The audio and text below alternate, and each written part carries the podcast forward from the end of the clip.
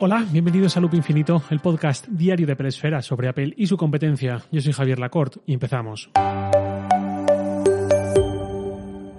Durante muchos años hemos visto cómo el iPad, especialmente la línea Pro, nos dejaba cifras de rendimiento fantásticas gracias a sus procesadores, pero constantemente esos resultados iban apostillados por frases como pero no olvidemos que hablamos de un sistema operativo más móvil que otra cosa, o no se puede comparar con un sistema de escritorio completo como macOS o como Windows, etcétera, etcétera. El caso es que ahora tenemos los Mac ARM, los Mac con Apple Silicon y por tanto con procesadores de la misma familia que los del iPad. Esto nos hace pensar que durante años el iPad ha sido más capaz de lo que podíamos pensar o de lo que podíamos experimentar, pero que eh, estaba siendo constreñido por las propias restricciones que Apple colocaba artificialmente en él a nivel de software. De esto habla Becky Hansmeyer, una desarrolladora de iOS, en un artículo en su blog que os dejo en las notas del episodio por si queréis echarle una lectura muy recomendable.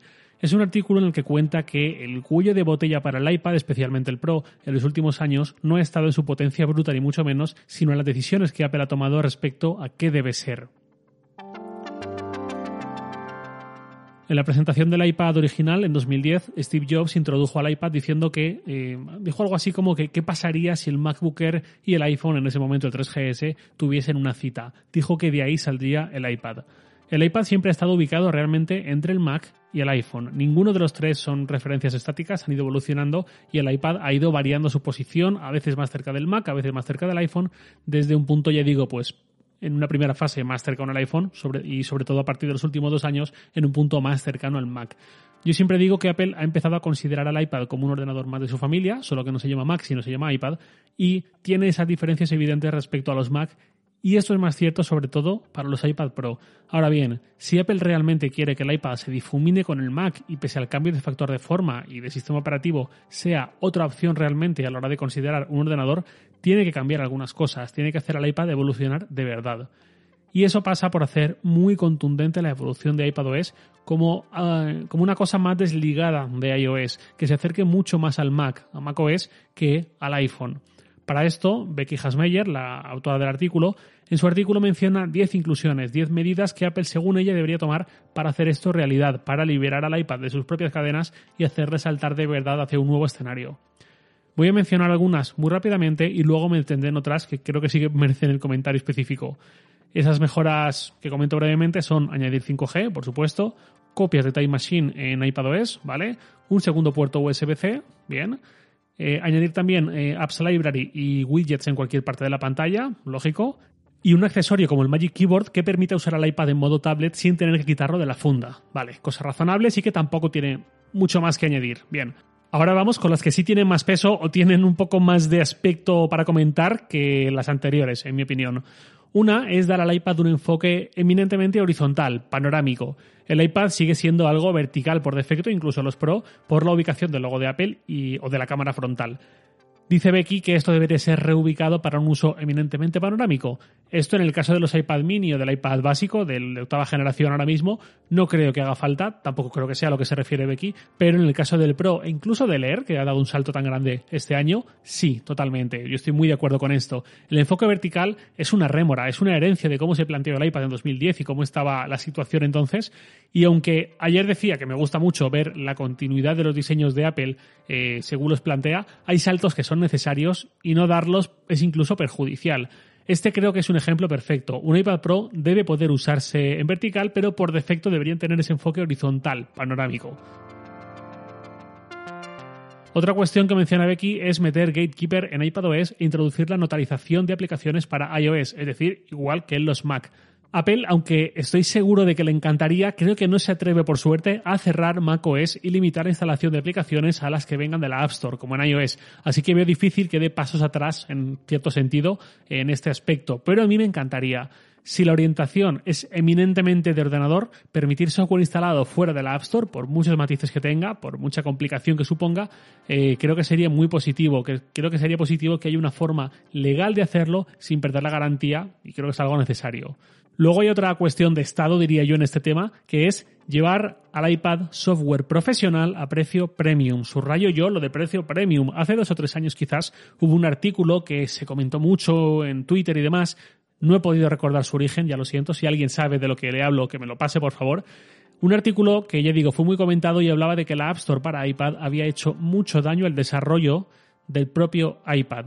La arquitectura de la App Store y sus esquemas de precios eh, provocaron un exceso de aplicaciones gratuitas o a 0,99 o con publicidad o llenas de micropagos o ese tipo de dinámicas que no encajan en absoluto con aplicaciones muy caras de desarrollar que exigen pagos altos a cambio. Esta dinámica provocó que este desarrollo de aplicaciones, pues eso, profesionales, premium, caras, no tuviesen encaje en el iPad porque no es nada apetecible, no es nada popular pagar 100, 200, 300 euros o 300 dólares por una aplicación para el iPad, cuando en el Mac pues tampoco es tan raro y de hecho es bastante habitual en entornos, ya digo, profesionales. Aplicaciones profesionales que no han tenido en el iPad el lugar idílico de trabajo en movilidad que prometía sobre todo desde 2015 con los primeros modelos Pro. Y ya no solo es cuestión de los desarrolladores y lo atractivo que puede hacer Apple para ellos el desarrollo profesional premium en el iPad, también pasa por la propia Apple. Tenemos unas tablets cada vez más parecidas a ordenadores muy potentes, táctiles con trackpad. ¿Por qué no hay, por ejemplo, un Final Cut para iPad?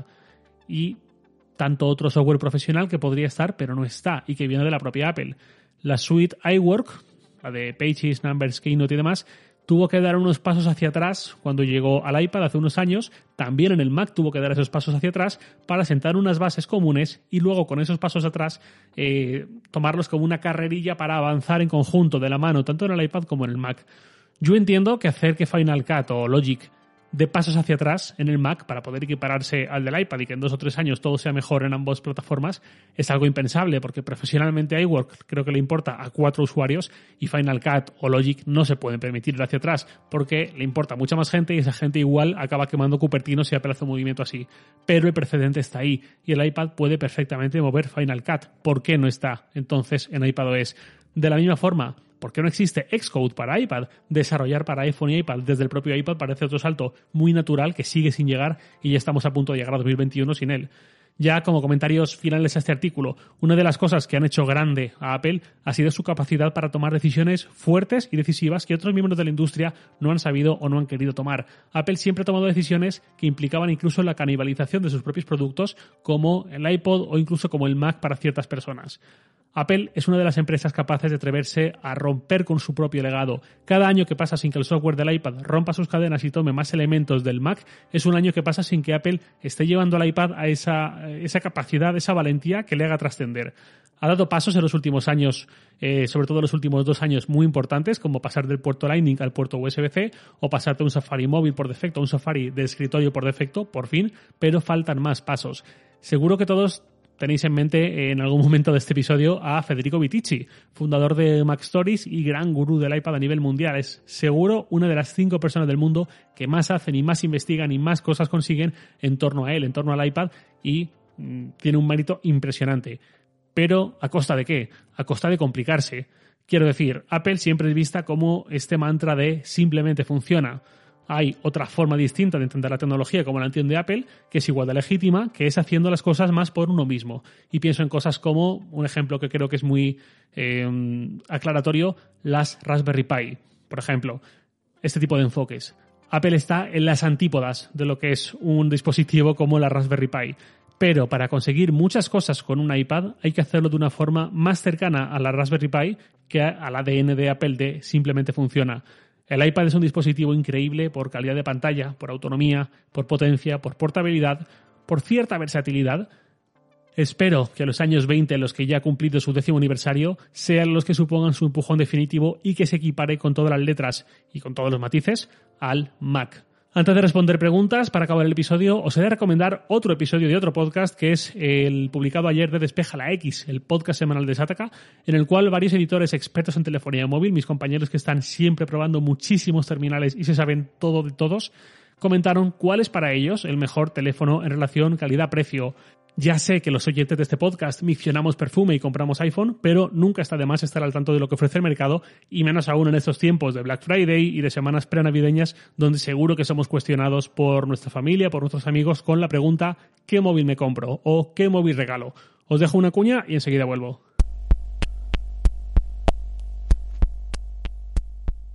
Aunque sé que el poco está arrasando entre mis compañeros, mi apuesta va a ser por el Xiaomi Mi 10T Lite. Básicamente porque es el Poco X3 mejorado, bastante mejorado, por 50 euros más. Sé que Eh, hablando de PvP me refiero, uno se acerca más a la barrera de los 300 euros y el otro más a la barrera de los 200 euros, pero sinceramente por 50 euros yo no me lo pensaba, en mi opinión. Eh, el, punto clave del Xiaomi Mi 10 Lite creo que es su procesador, que es el Snapdragon 750. Este procesador tiene conectividad 5G, que a día de hoy en un gama media sé que no nos importa mucho, nos suena algo lejano, pero teniendo en cuenta que los Xiaomi son móviles bastante longevos, creo que puede valer la pena apostar por un procesador con 5G que uno va a envejecer Ya estoy de vuelta. Vamos con las preguntas. Una es de Hilde, arroba HildeCTV en Twitter. Me dice, Javier, buenas tardes. Te dejo una preguntita para este viernes a ver si pudiese resolverla. MacBook Pro con M1. En caso de disponer de un extra de dinero a gastar sobre el modelo base, ¿a qué le damos prioridad? ¿16 GB de RAM integrada o 500 GB SSD? Muchas gracias por el podcast y tu gran trabajo. Gracias a ti, Hilde. Pues pregunta fácil, respuesta sencilla. ¿Qué priorizas tú? Es tan fácil como ver cuánto espacio consumes ahora de SSD y qué tipo de usos le das al Mac y en vistas a qué necesidades tengas te decantarás tú mismo por una u otra. En cualquier caso, yo ante la duda apostaría más por la RAM antes que por el almacenamiento. ¿Por qué? Porque la RAM no va a haber forma de ampliarla dentro de 2, 5, 7 años. El almacenamiento sí, mediante un SSD externo o mediante incluso un pendrive, una tarjeta de memoria conectada mediante un hub al USB-C, algo así. Hay alternativas o mediante la nube para ir jugando con qué archivos tengo ahora mismo en mi Mac, cuáles los mando a la nube, los borro del Mac, ya los repescaré, etcétera, etcétera. Así que a mayor RAM, pues también nos aseguramos más años satisfactorios con el Mac en el futuro. El SSD creo que tiene una solución un poco más sencilla, un poco mejor en el futuro lo del almacenamiento, pero lo de la RAM es bastante más definitivo. Vamos con otra pregunta. Esta es de Santi González, arroba SantiKMB. Me dice, Buenas de nuevo, Javier. Una vez más, enhorabuena por Loop Infinito. Sigue dándole caña. Pregunta para lo que consideres que te pueda valer. Hace tiempo hablaste de Andrew Kim. ¿Crees que por fin se ha empezado a ver su mano en el diseño de los últimos iPhone? ¿O todavía tendremos que esperar a futuros productos?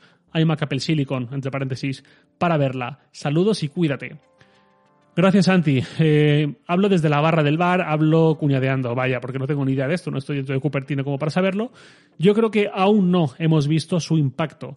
Para quien no recuerda a Andrew Kim, eh, para quien no sepa quién es, es un diseñador fantástico, se hizo muy famoso con su blog Minimal y Minimal, especialmente en 2012 cuando hizo un rediseño de la marca Microsoft que hizo él, solo por su cuenta siendo estudiante y que era una maravilla. De hecho, Microsoft le fichó unos meses después y la preciosísima Xbox One eh, S fue el producto donde más impacto tuvo su trabajo en cuanto a diseño.